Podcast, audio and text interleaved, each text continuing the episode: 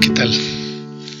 Continuamos con nuestro estudio del libro de Salmos y hoy eh, leeremos del capítulo 10, del versículo 13 al versículo 18 y, y comienza de esta forma el salmista, dice, ¿por qué desprecia el malo a Dios? En su corazón ha dicho, tú no lo inquirirás, tú lo has visto, porque miras el trabajo y la vejación para dar la recompensa con tu mano. A ti se acoge el desvalido, tú eres el amparo del huérfano. Quebranta tú el brazo del inicuo y persigue la maldad del malo hasta que no, halle, no halles ninguna. Jehová es rey eternamente y para siempre. De su tierra han perecido las naciones. El deseo de los humildes oíste, oh Jehová. Tú dispones su corazón y haces atento tu oído para juzgar al huérfano y al oprimido, a fin de que no vuelva más a hacer violencia al hombre de la tierra. ¿Sabes? Ayer eh, veíamos un poquito el Salmo 10 y nos dábamos cuenta que, el salmista comenzaba diciéndole a Dios, Señor, el malo eh, eh, tiene éxito, el malo lastima, el malo no, no te mira, no te observa, no te busca. Sin embargo, muchos de ellos son prosperados y, platicábamos cómo eh, el sentir de, de, María, eh, de, las mujeres que estaban observando cómo Jesús era crucificado y cómo moría en la cruz y el sentir que tenían. Y a veces es el sentir, explicábamos que llegamos a tener algunos cuando vemos al malo que hace daño y sigue eh, libre, sigue lastimando, sigue hiriendo, sigue robando.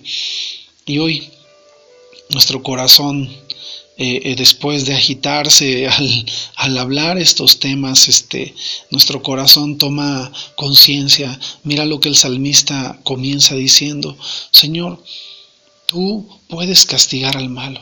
Señor, tú te das cuenta cómo, cómo eh, actúan, tú lo puedes castigar, tú puedes detenerlo. ¿Qué dice? Tú, lo, tú no lo inquirirás. O sea, dando referencia a que eh, el malo merece castigo.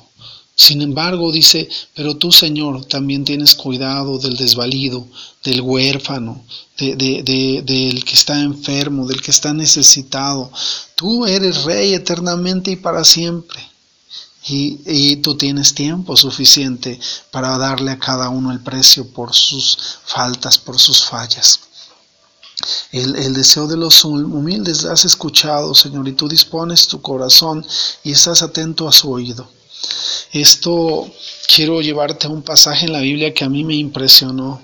Resulta que eh, en Primera de Reyes, en el capítulo 19, después de que Elías ora por lluvia, ya Elías este, había derrotado este, en un reto que hubo con este, los sacerdotes de Baal, este, y, había logrado Elías este, eh, eh, derrotarlos y cuando eso sucede Elías de pronto escucha, escucha un mensaje. Jezabel lo manda a amenazar y dice que lo va a matar, lo, lo iba a perseguir y lo iba a matar.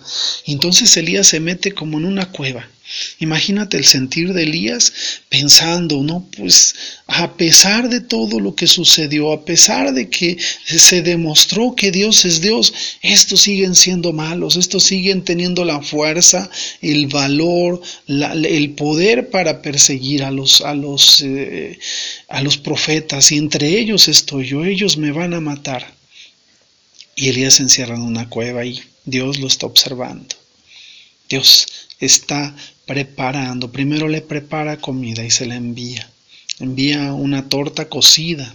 Después eh, eh, está atento y lo empieza a llamar y le dice, ¿tú qué haces ahí, Elías? Sal fuera, ponte en el monte, le dice en el versículo 11 del capítulo 19. Y cuando esto sucede, Dios pone en Elías una misión le dice, tú todavía tienes mucho que hacer, Elías.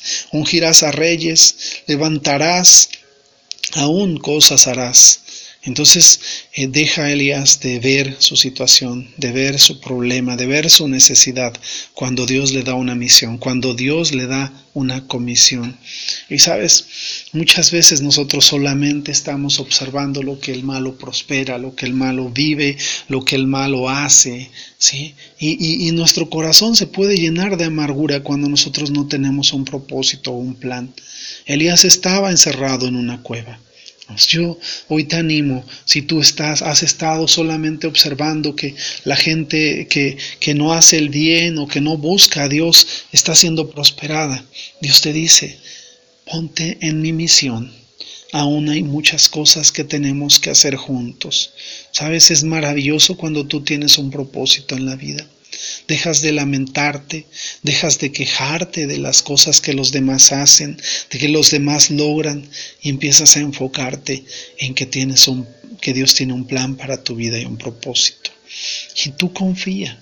Los malos reciben el castigo aun cuando Elías quizá no le tocó ver la derrota de Acab, que fue el, el, rey con, con, el que batalló Elías, este, porque era el rey que se casó con Jezabel y que, que llevó al pueblo de Dios al pecado de adorar a, dioses falsos.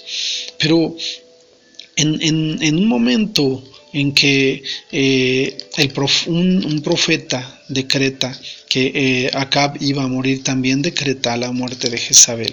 Y el castigo que Jezabel vivió fue tremendo. Lo puedes leer en el capítulo 9 de, Segunda de Reyes. Eh, desde el versículo 30 en adelante, tú te darás cuenta que se cumplió la profecía que, que el profeta había hablado contra eh, la reina, la esposa de Acab, y contra este contra eh, Acab y, Jezabel. Micaías en el capítulo 22 profetiza eh, lo que iba a suceder y vemos el cumplimiento de esa profecía porque nadie se queda sin castigo. Los malos, tarde o temprano, eh, Dios se encarga de ellos. Así que nuestros ojos no tienen que estar puestos en, en, esos malos, en esas personas. Nuestros ojos tienen que estar puestos en Jesús, el autor y consumador de la fe. Él es rey, dice en el, en el Salmo 10 que hemos estado leyendo, en el versículo 16 dice, Jehová es rey eternamente y para siempre. Eternamente y para siempre. Y Él es bueno y tiene un plan perfecto para nuestras vidas y Él cuida del más necesitado.